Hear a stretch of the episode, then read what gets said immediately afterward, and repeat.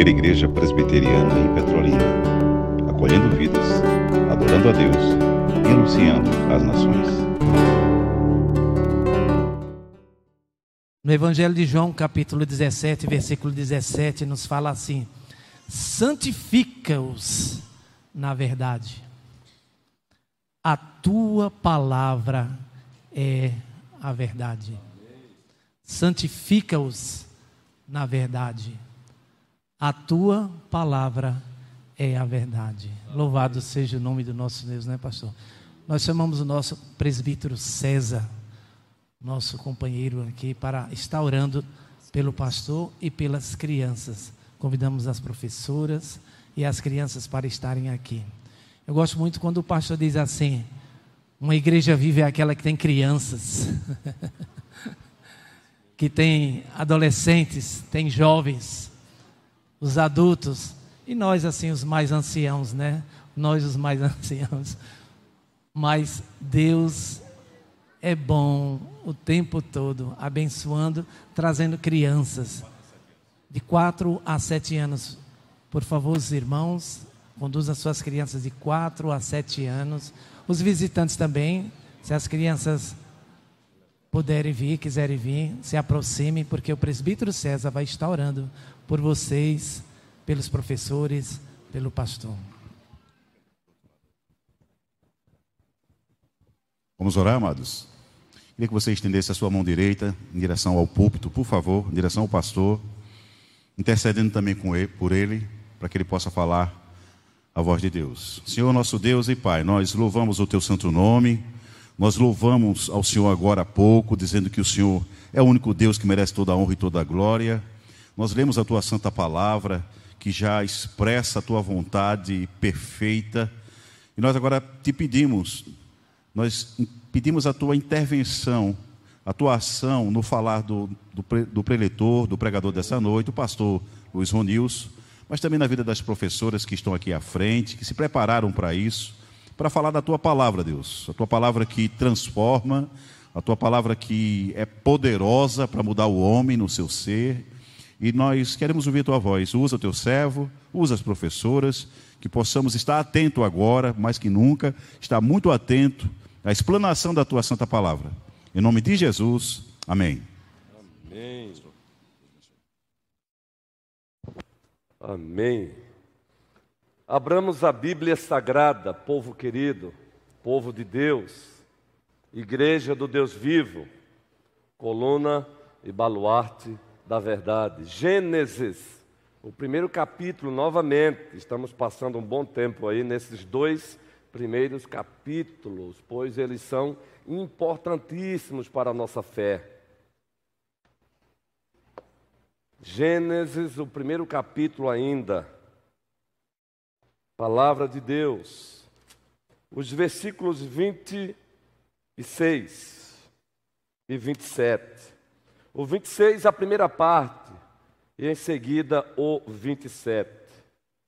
Assim se encontra a palavra do nosso Deus. Também disse Deus: façamos o homem a nossa imagem, conforme a nossa semelhança. Agora o versículo 27. Criou Deus, pois, o homem à sua imagem, a imagem de Deus o criou. Homem e mulher os criou. Agora vamos para Gênesis, o capítulo 2, o versículo 7. Gênesis 2 foi aquele zoom que Moisés, movido pelo Espírito Santo, ele deu. O zoom, e esse zoom é focado no homem, no ser humano, no Adão macho e fêmea. Gênesis 2:7. Gênesis 2, versículo 7. Então formou o Senhor Deus ao homem do pó da terra e lhe soprou nas narinas o fôlego de vida, diz o texto sagrado, e o homem passou a ser alma vivente. No mesmo capítulo, adiantemos agora para o versículo 21. Agora vamos falar da fêmea. Então o Senhor Deus fez cair pesado sono sobre o homem, e este adormeceu. Tomou uma das suas costelas e fechou o lugar com carne. É o que diz o sagrado texto. E a costela que o Senhor Deus tomara ao homem, transformou-a numa mulher e lhe a trouxe. E disse o homem: Esta, afinal, é osso dos meus ossos e carne da minha carne. Chamar-se-á varoa, porquanto do varão foi tomada. Por isso, deixa o homem, o macho, pai e mãe, e se une à sua mulher, a fêmea, tornando-se os dois uma só carne. Amém. Meus irmãos e minhas irmãs em Cristo Jesus, já dissemos aqui e vamos repetir. Um bom resumo das verdades que se encontram nesses dois capítulos um dos bons resumos, melhor dizendo, é este. Antes de tudo, Deus. Em Gênesis 1 e 2, nesses dois primeiros capítulos, Moisés, dentre outras verdades, está dizendo: antes de tudo, Deus. No princípio criou Deus os céus e a terra. Uma outra verdade, no começo de tudo, quem é que está lá? Deus. A terceira verdade, no processo de tudo, quem está lá? Deus. Uma outra verdade, no dar sentido e propósito a tudo, quem está lá? Deus. na avaliação de tudo, para que o selo de, qualidade fosse colocado, quem está lá? Deus. Quem é que diz muito bom? Quem é que declara muito bom? O próprio Deus. No fim principal de tudo, quem está lá? Deus. Porque tudo, tudo é para a glória de Deus. E é por isso que o apóstolo Paulo, escrevendo a carta de Deus aos Romanos, capítulo 11, a partir do versículo 33, temos aquela famosa doxologia, aquele ato de adoração. E aquele ato de adoração tem o último versículo 36 assim: Porque dele, por meio dele e para ele são todas as coisas. A Ele a glória eternamente. Amém. Agora vejam bem. Uma das verdades que nós destacamos aqui nesse resumo, que é um dos muitos resumos dos capítulos 1 e 2 de Gênesis, é que não dá sentido a tudo, não dá sentido e propósito a tudo, estava Deus. O único Deus que subsiste em três pessoas, o Pai, o Filho e o Espírito Santo, ele do nada trouxe tudo à existência.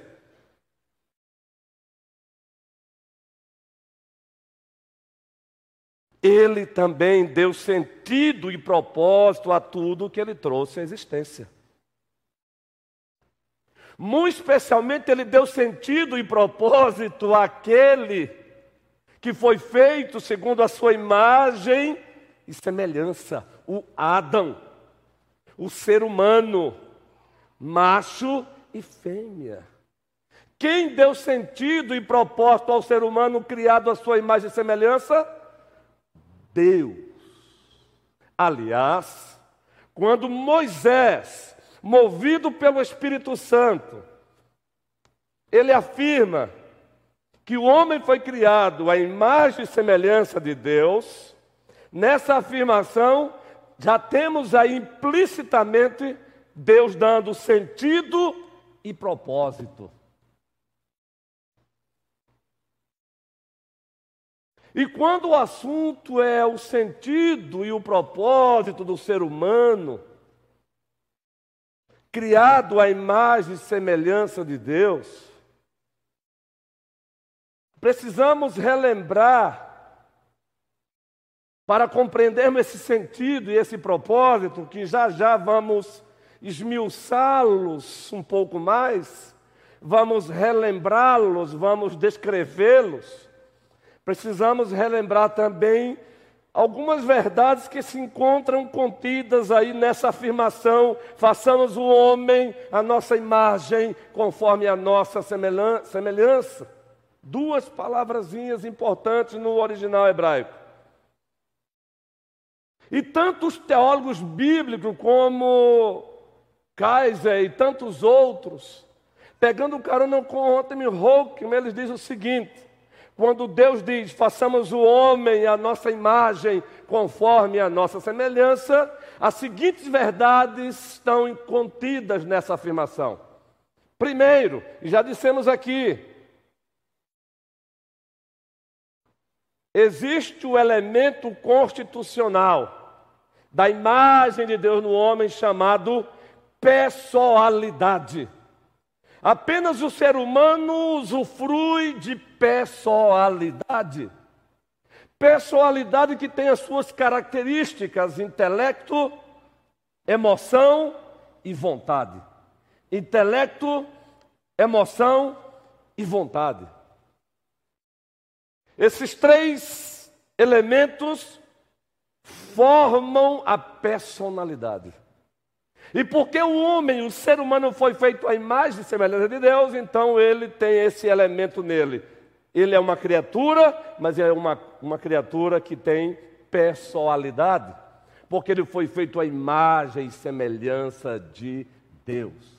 É por isso que o homem, ele tem as suas capacidades cognitivas. É por isso que o homem usufrui do, dos atributos comunicáveis de Deus dentre eles os atributos intelectuais, conhecimento, sabedoria, veracidade. É por isso que o homem ele estuda, ele produz conhecimento. Porque apenas o ser humano desfruta de pessoalidade. Esse é um dos elementos constitucionais da imagem de Deus no homem.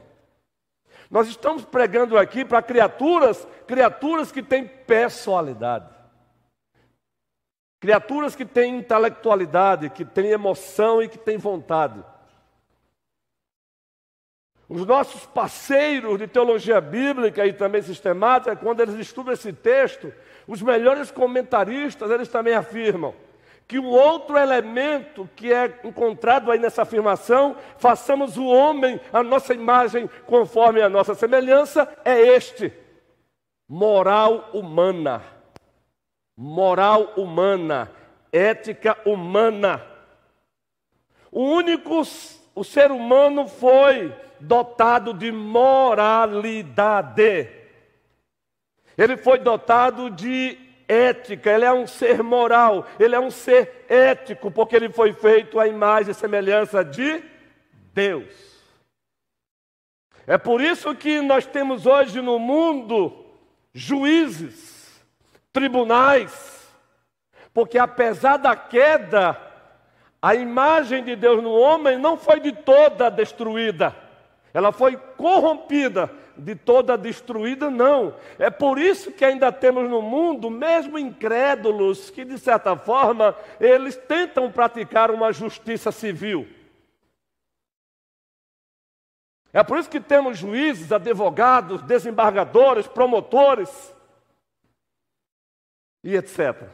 Deus seja louvado, porque o ser humano, e somente o ser humano, desfruta desse elemento constitucional da imagem de Deus no homem, moralidade. Por que é que todos nós ficamos indignados quando nos deparamos com certos noticiários, como por exemplo, um homem de 40 anos ousou violentar uma criança de 6 anos. Todos nós ficamos indignados. Sabe por que ficamos indignados? Porque Deus nos dotou com esse elemento de moralidade, de ética. Então, quando nós lermos, lemos esse texto, relembremos essas verdades. O ser humano é um ser que tem pessoalidade, o ser humano é um ser que tem moralidade e ética. Mas também, quando estudamos essa afirmação, procurando os melhores teólogos bíblicos, os melhores comentários que se encontram traduzidos para o português, nós aprendemos que Existem dois aspectos da imagem de Deus no homem também. E já falamos aqui.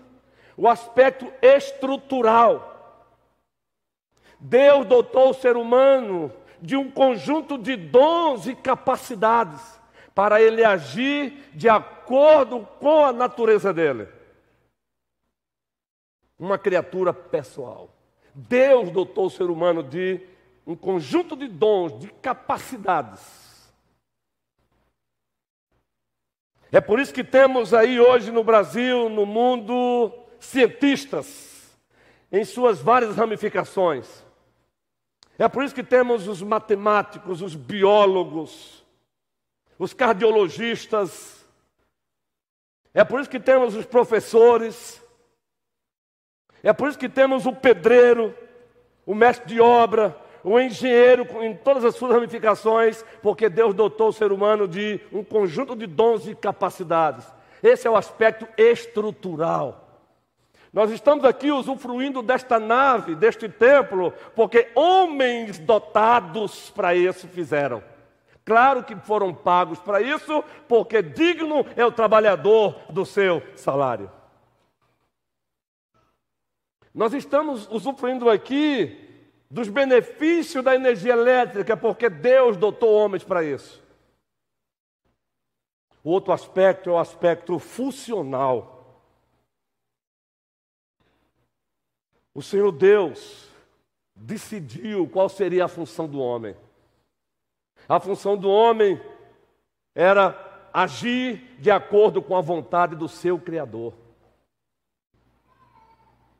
Essa, esse, é, esse é o aspecto funcional. Então, relembrando, quando Deus disse: façamos o homem a nossa imagem, conforme a nossa semelhança, nós temos dois elementos constitucionais da imagem de Deus no homem: primeiro, pessoalidade, segundo, moralidade. Quando Deus disse: façamos o homem a nossa imagem conforme a nossa semelhança, nós temos dois aspectos da imagem de Deus no homem: o aspecto estrutural e o aspecto funcional. Tendo dito isso, vamos ver a verdade de que, em virtude disso, em virtude desses dois elementos constitucionais da imagem de Deus no homem, em virtude desses dois aspectos, o aspecto estrutural e funcional, o Senhor Deus concedeu à humanidade o que nós chamamos de mandatos criacionais. Alguns outros chamam de mandatos antropológicos. Antropologia, dois pontinhos, é a ciência que estuda a origem, natureza, propósito do homem na perspectiva bíblica. Então, os mandatos antropológicos, os mandatos criacionais, apenas a humanidade recebeu da parte de Deus esses mandatos. E nós temos esses mandatos nesses dois capítulos de Gênesis 1 e 2, tendo o reforço de Gênesis capítulo 3. Nós que somos de tradição bíblica e reformada já ouvimos falar muitas vezes desses mandatos antropológicos desses mandatos criacionais. A vaca não recebeu esses mandatos. O papagaio não recebeu esses mandatos. Apenas o homem, apenas o ser humano. Quais são, pois, esses mandatos? Apenas relembrando o que já sabemos. Vamos lá então? Vamos buscá-los aqui na Bíblia, relembrá-los nesses dois capítulos. E a partir desses mandatos entenderemos olharemos para o trabalho, olharemos para a sociedade, olharemos para a política e para a religião na perspectiva de Deus. Se nós compreendermos esses mandatos antropológicos, esses mandatos criacionais que o próprio Deus estabeleceu para o ser humano, aí nós vamos compreender também, consequentemente, vamos olhar para o trabalho na perspectiva de Deus. E será bem melhor. Quando olhamos para o trabalho na perspectiva de Deus, fica bem melhor. Quando olhamos para a sociedade na perspectiva de Gênesis 1 e 2, fica bem melhor. Quando olhamos para a política na perspectiva de Gênesis 1 e 2, fica bem melhor. Quando olhamos para a religião, tão denegrida, tão depredada hoje em dia, fica bem melhor. Mas, nós, mas só vamos compreender bem o trabalho, a sociedade, a política e a religião, se compreendermos esses três mandatos que Deus estabeleceu para nós e eles não foram anulados por conta da queda. Pelo contrário, o segundo Adão, Jesus Cristo, foi enviado também para resgatá-los. Então vamos para o primeiro mandato. E vamos colocar aqui numa ordem do menor para o maior. Os três são importantíssimos, mas os dois primeiros convergem para o último que vamos citá-los aqui. Sem o último, os dois primeiros mandatos perdem sentido e perdem propósito. Então vamos lá. Mandato cultural. Já ouviram falar no mandato cultural? Gênesis aberto, Bíblia aberta, Gênesis 1. E vamos agora para a sequência do texto. Gênesis, primeiro capítulo, versículo 26, agora a parte B, para compreendermos a parte B, vamos relembrar a parte A do versículo. Também disse Deus: façamos o homem a nossa imagem, conforme a nossa semelhança. Agora, em seguida, temos o mandato cultural de Deus. Toda a igreja, vamos ler juntos? Tenha ele domínio sobre os peixes do mar, sobre as aves dos céus, sobre os animais domésticos, sobre toda a terra e sobre todos os répteis que rastejam pela terra.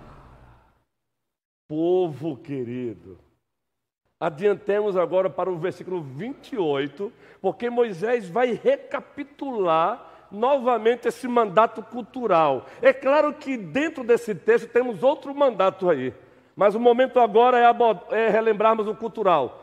Todos juntos. E Deus os abençoou e lhes disse: Sede fecundos, multiplicai-vos, enchei a terra. Agora começa. E sujeitai-a. Palavra número um: sujeitai-a. Mandato cultural. Vamos lá. E o que mais? Dominai os peixes do mar, sobre as aves dos céus e sobre todo animal que rasteja pela terra. No que consiste o mandato cultural, biblicamente falando, de acordo com esse texto? Tendo reforço de, todas as, de todos os livros da Bíblia. Consiste no poder e na determinação que Deus deu ao ser humano para, preste bem atenção, administrar responsavelmente a criação para o seu próprio bem e para a glória de Deus. Esse é o mandato cultural. O poder e a determinação que Deus deu ao ser humano para administrar com responsabilidade a criação, objetivando o seu próprio bem e o fim principal, a glória de Deus. Então, nesse mandato cultural, nós temos aí conhecimento, trabalho, produção e etc. Dominai. Sujeitai e dominai. Estudem e aprofundem essas duas palavrinhas. Mandato cultural. Aí vamos agora para o zoom o zoom desse mandato cultural lá em Gênesis 2 e observem que no sexto dia primeiro ele cria o macho. Depois, instantes depois, no sexto dia, que ele cria a fêmea. Então, observem o que é que ele faz no capítulo 2. E observe o versículo 7 e depois o versículo 15, mandato cultural ainda. Então formou o Senhor Deus ao homem do pó da terra. Ele soprou nas narinas o fôlego de vida e o homem passou a ser alma vivente. E plantou o Senhor Deus um jardim no Éden, na direção do Oriente. E em seguida Deus fez o que com esse homem? E pôs nele o homem que havia formado. Deus Diz o texto: pôs o homem nesse jardim. Para que Deus pôs o homem nesse jardim? Para viver ociosamente, com os braços cruzados? Não. Aí vamos para o versículo 15 do capítulo 2. Tomou, pois, o Senhor Deus ao homem e o colocou no jardim do Éden. Vejam a progressividade da revelação. A Bíblia é maravilhosa. No versículo, capítulo 2, como já foi lido, o versículo 8 diz que Deus plantou um jardim e nele colocou o homem que ele havia formado. Aí no versículo 15, Moisés vai dizer: Para que Deus colocou o homem no jardim? O que é que diz o texto então? Todos juntos. Tomou, pois, o seu Deus ao homem e o colocou no jardim do Éden para cultivar e guardar. Mandato cultural.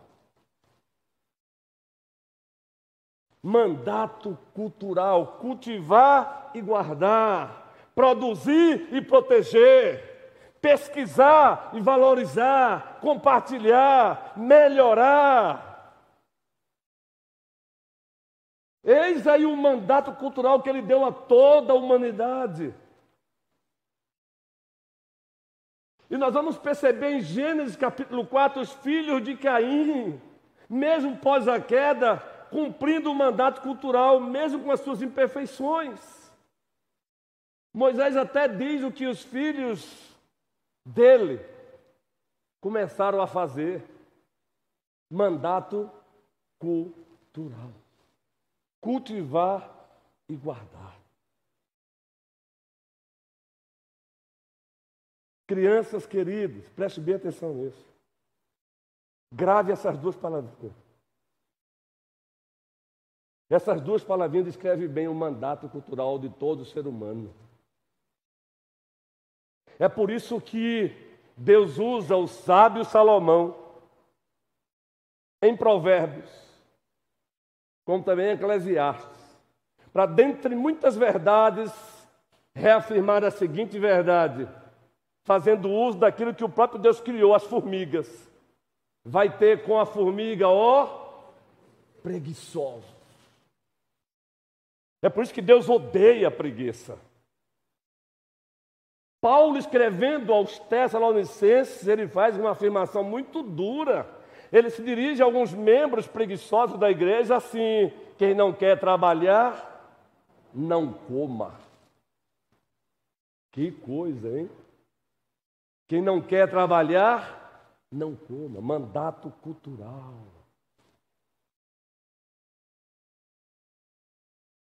Quantos médicos temos aqui hoje? Quantos enfermeiros? Quantos pedreiros? Quantos técnicos em áreas diversas? Isso é cumprimento do mandato cultural.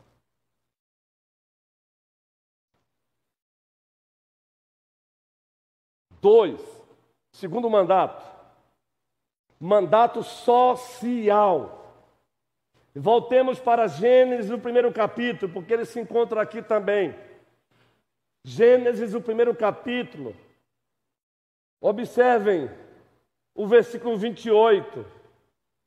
Existe aqui uma bênção. E quando a Bíblia fala de bênção aqui em Gênesis, a bênção não é só o conceder uma dádiva a bênção também estabeleceu uma função.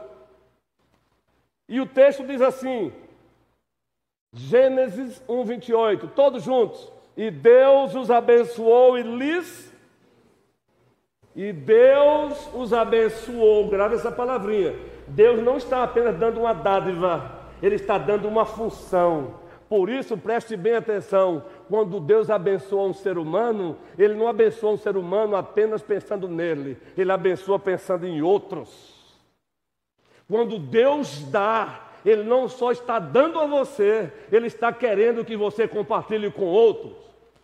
Observe o texto: e Deus os abençoou e lhes disse: todos, sede fecundos, multiplicai-vos e enchei a terra. Só até aí. Sede fecundos, multiplicai-vos e enchei-vos a terra. Mandato social.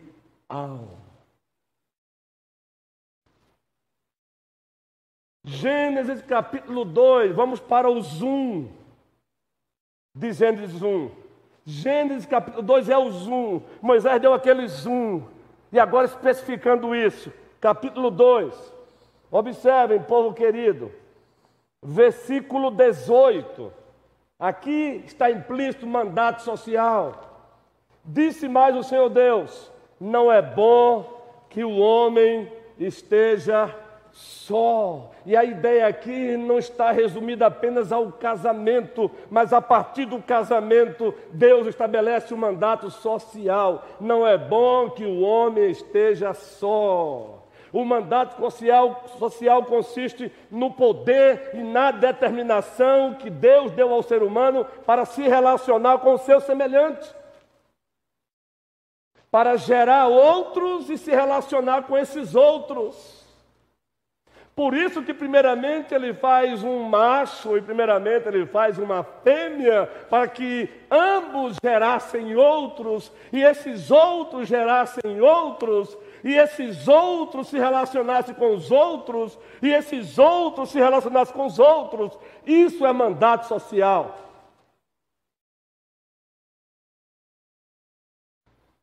E aí a, a, sequência do texto, a gente se prende apenas ao casamento, mas é a partir do casamento, o versículo 23, encontramos Adão, o macho, dizendo, olhando agora para a mulher com a qual ele foi presenteado, e disse o homem: Esta é afinal osso dos meus ossos e carne da minha carne. Ele olhou para ela e viu alguém semelhante a ele, apenas com uma diferença: ela era fêmea. E carne da minha carne chama-se a varoa, porquanto do varão foi tomada. Por isso deixa o homem, pai e mãe, e se une à sua mulher, tornando-se os dois uma só carne. Se no capítulo 4 de Gênesis nós temos ali exemplos do mandato cultural, os próprios filhos de Caim, um se tornando criadores de animais, outro se tornando artífices e outras coisas mais. No capítulo 5 nós temos um exemplo do mandato social. Rapidinho, Gênesis capítulo 5. Nós temos aqui uma genealogia, meus irmãos. Este é o livro da genealogia de Adão. E aqueles que dizem que Adão foi um mito, então vai ter que rasgar o capítulo 5 de Gênesis. Aqui é uma, uma genealogia. Este é o livro da genealogia de Adão. No dia em que Deus criou o homem, a semelhança de Deus o fez. Homem e mulher os criou e os abençoou. E lhes chamou pelo nome de Adão. Adão. No dia em que foram criados. Viveu Adão 130 anos e gerou um filho à sua imagem, conforme a sua semelhança, e lhe chamou Sete. A gente vai chegar nesse capítulo, numa exposição, e vamos entender por que, que ele dá um salto na genealogia. Ele não cita Abel e Caim, vai logo para Sete. Calma. Queremos que vocês entendam que capítulo 5 de Gênesis é fruto do cumprimento do mandato social, mesmo pós-queda.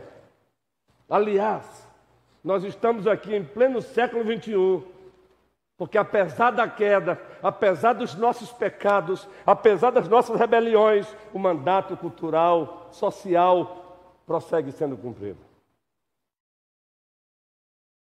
E permitam-me, João e Mônica, como família nossa, família de Deus, nos alegramos nesses dias. pois João e a sua esposa Mônica compartilharam uma alegria conosco. É que agora não serão apenas quatro, agora serão cinco. Ela tem agora no seu ventre mais um filho da aliança. Louvado seja o Senhor. Por isso que Daiane já se encontra toda redondinha. É por isso que Tamires, e queremos aproveitar e mandar um abraço bem pastoral para ela agora, ela está em casa de repouso. Está lá com a barriguinha avantajada. Isso é mandato social. Agora o mandato social vai para além disso. E por último, dissemos que o último é o mais importante. Sem esse último, os outros dois perdem sentido e perdem propósito.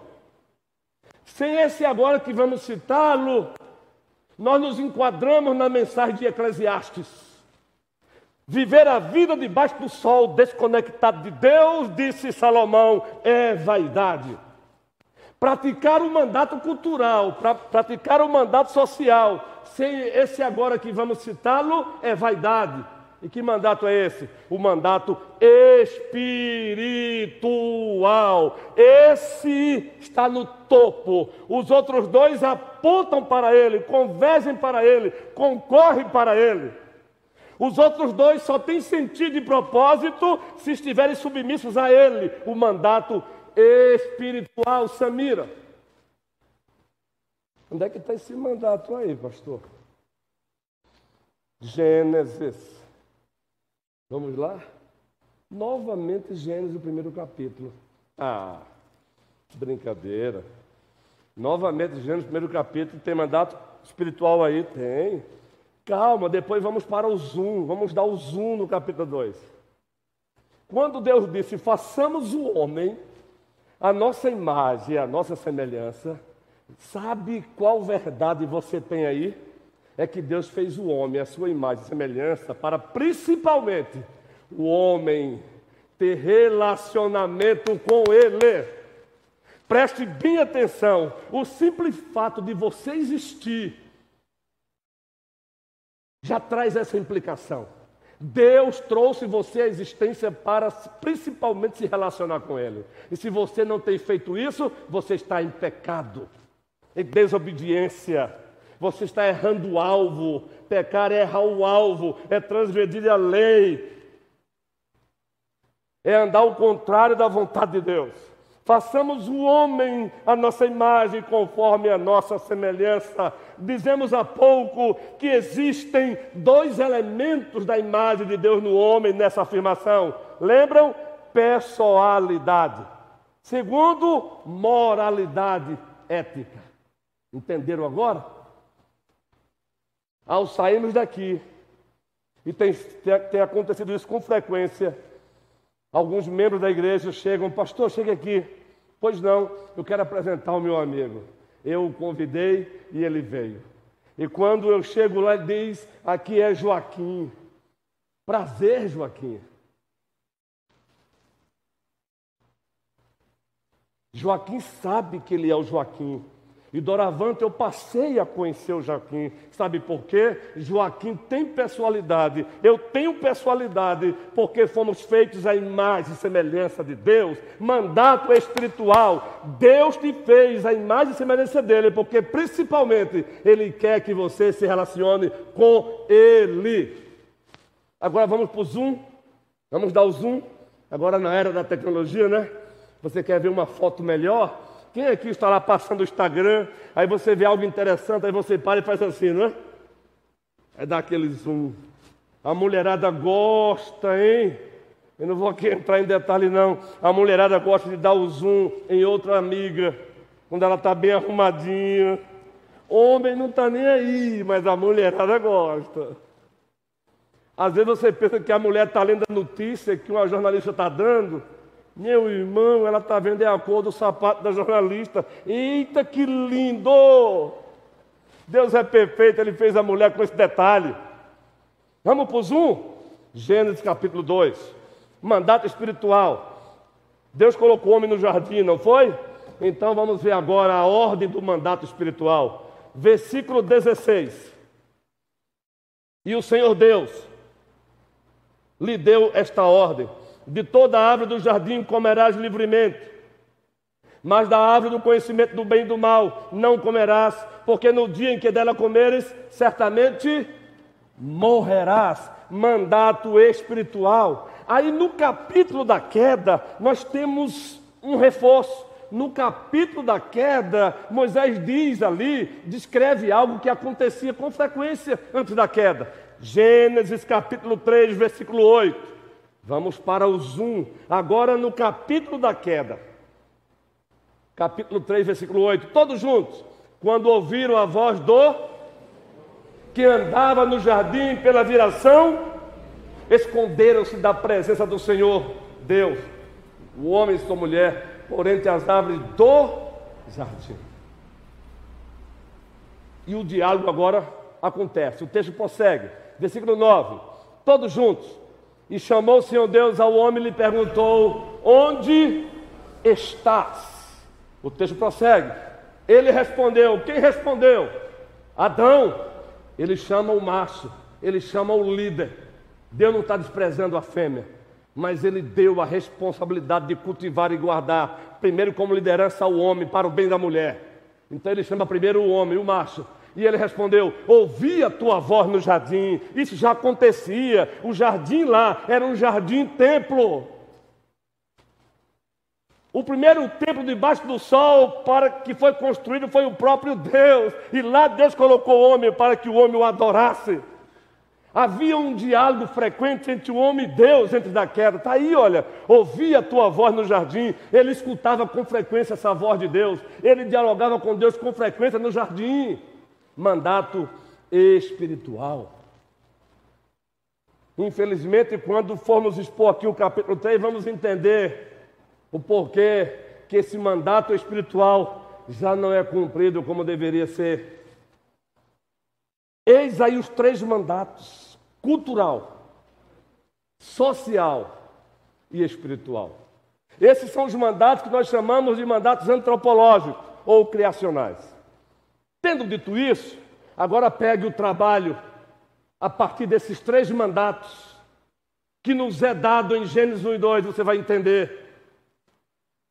Mandato cultural, trabalho está dentro do mandato cultural. Deus pegou o homem e colocou no jardim para ele cultivar e trabalhar. O trabalho não é pós-queda, o trabalho foi estabelecido antes da queda. Então vejam bem, o trabalho não pode ser diabolizado, como muitas vezes diabolizamos, mas também o trabalho não pode ser deificado, como muitas vezes deificamos. Endeusamos o trabalho, nenhuma coisa, nenhuma outra.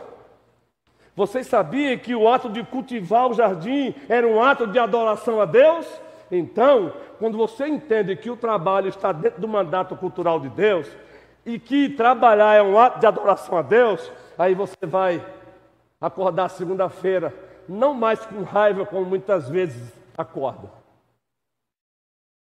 Se você encarar o trabalho como um ato de adoração a Deus, apesar dos pecados que trazem consequências para o trabalho hoje, aí você já não vai mais trabalhar mal-humorado, com tanta intensidade. Aí você não vai mais capinar a sua roça xingando, mas você vai capinar como se fosse uma canção oferecida a Deus. Aí, mesmo diante das injustiças, você não vai deixar de trabalhar como Deus manda. Lembram de Efésios capítulo 6, contextualizando: servos, prossigam servindo aos vossos senhores como ao Senhor.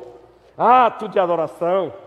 Não diabolize o trabalho, mas também não endeuse o trabalho. Encare o trabalho como Deus estabeleceu mandato cultural. Isso aqui é assunto para um, um ano de EBD. Mas o nosso subtema fala de sociedade. Não, não encare a sociedade como coisa do diabo. Não diabolize a sociedade. E também não endeuse a sociedade. Foi Deus que disse: Deus os abençoou e disse: sejam fecundos, multiplicai-vos, enchei-vos a terra. Deus não nos fez para vivermos numa ilha, Ele nos fez para vivermos em sociedade.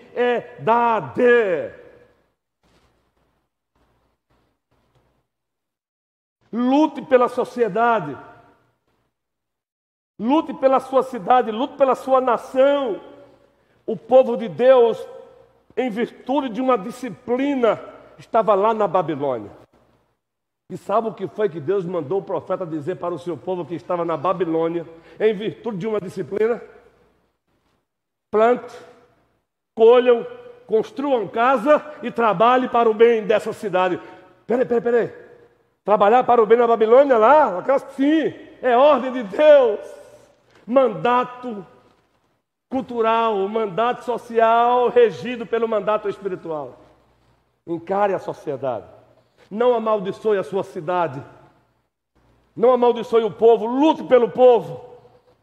Foi da vontade de Deus, a partir de um casal só, encher a terra. Leia Atos capítulo 17. De um só, diz, diz Paulo, ele fez toda a humanidade. E o segundo Adão foi enviado para redimir a humanidade. Um dia teremos uma humanidade redimida em Cristo Jesus. Apocalipse 20, 21 e 22 descrevem isso. Olhe para a sociedade, não diabolize, mas também não em Deus. Olhe para a sociedade com os olhos de Deus. Quando for ao centro, quando entrar numa loja, olhe para aquele que está trabalhando. Às vezes saiu de casa com raiva. Não fique com raiva dele quando ele te tratar mal, não. A vontade é dar uma bofetada também. Mas não faça isso, não. Olhe para a sociedade. Ore pelo prefeito da cidade, ore pelos vereadores, ore pelas autoridades, ore pelo governador do estado, ore pelo presidente, apesar dos pesares.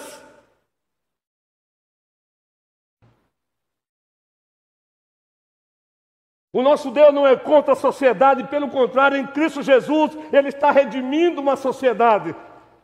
Ele vai no último dia apresentar uma humanidade redimida em Cristo Jesus. O seu povo, a igreja, a noiva, a nova Jerusalém. Lute, lutemos por Petrolina. Lutemos pelos nossos bairros. Lutemos pelo nosso país. Pare de dizer, eu não queria ter nascido brasileiro. Você nasceu brasileiro porque Deus quis que você nascesse brasileiro. Alegre-se por ser brasileiro e lute pela sua nação. Lute como filho de Deus, como filho da luz. Aí você agora vai encarar a política. Política é mandato cultural. O que tem de crente ou diabolizando a política ou endeusando a política. E quando falamos aqui de política, estamos falando de polis. O poder e a determinação que Deus deu ao ser humano para administrar a sua cidade, administrar a sua comunidade, administrar o seu ambiente para o bem de todos e para a glória de Deus. Quando ele disse a Adão, sujeitai e dominai, ele está dizendo, do jeito que eu quero, sujeite a terra e domine a terra, como eu quero, para o vosso bem e para a minha glória. Aí você vai encarar a política não com esses tabus. Aí você não vai ficar nessa conversazinha de religião e política não se mistura, se mistura sim. Por trás de cada política existe uma crença, ou ela é contrária à vontade de Deus, ou ela é a favor de Deus.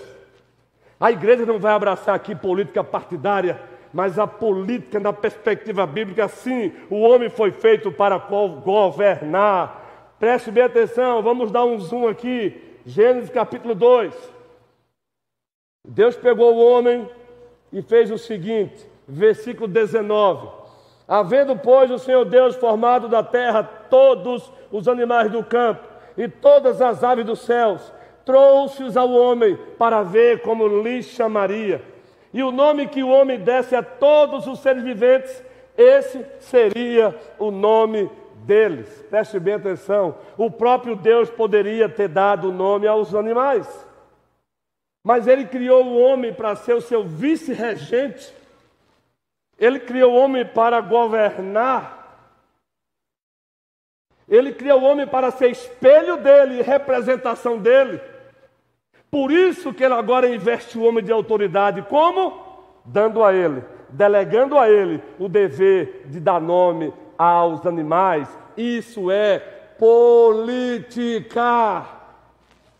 O problema é que após a queda, a política, no bom sentido, ela está sendo corrompida, transformada em tudo que não presta, menos política.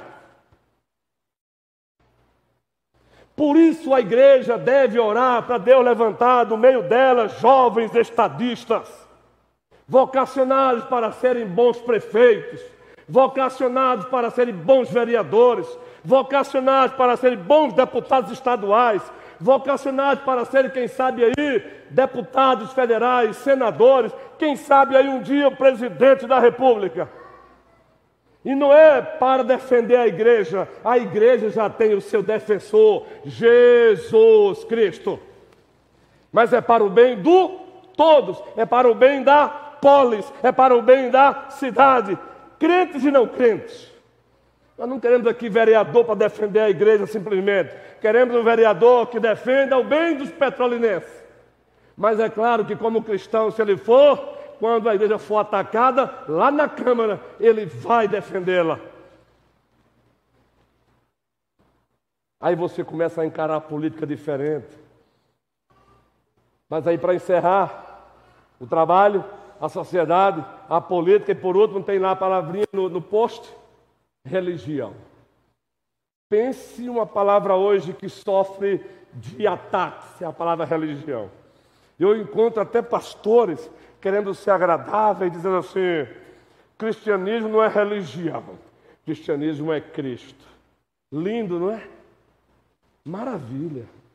Pois eu quero dizer para esses colegas meus que, de fato, cristianismo é, é, cristianismo é Cristo. E Cristo é a nossa religião.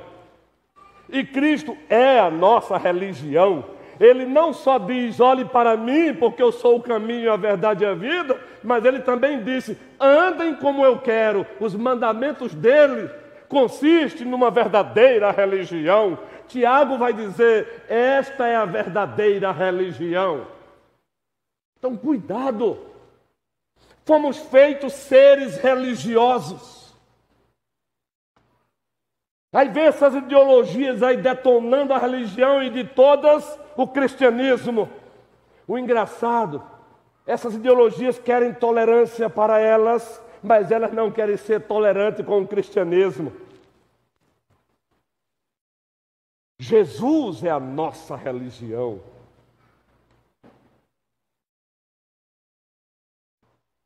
Gênesis 1 e 2. Ao fazer o homem a sua imagem e semelhança, Deus fez o homem um ser adorador. Preste bem atenção. Você que é membro desta igreja e você que nos visita nesta noite, é um prazer tê-lo aqui conosco. Olhe para mim, eu vou olhar para vocês de coração, carinhosamente. O objetivo aqui não é maltratá-los com palavras, com discursos, mas é amá-los com a verdade de Deus. Preste bem atenção. Você é um ser adorador. A questão é a quem você está adorando. A quem você está adorando? Deus pegou o homem, o colocou no jardim. Ali é um jardim templo. Deus colocou o homem no jardim para que o homem o adorasse, cultivando e guardando. Então você é um adorador. A pergunta não é, Azaf, é esta: a quem nós estamos adorando? Estamos adorando ao único Deus vivo e verdadeiro, segundo as Escrituras, ou estamos adorando a nós mesmos, aos falsos deuses?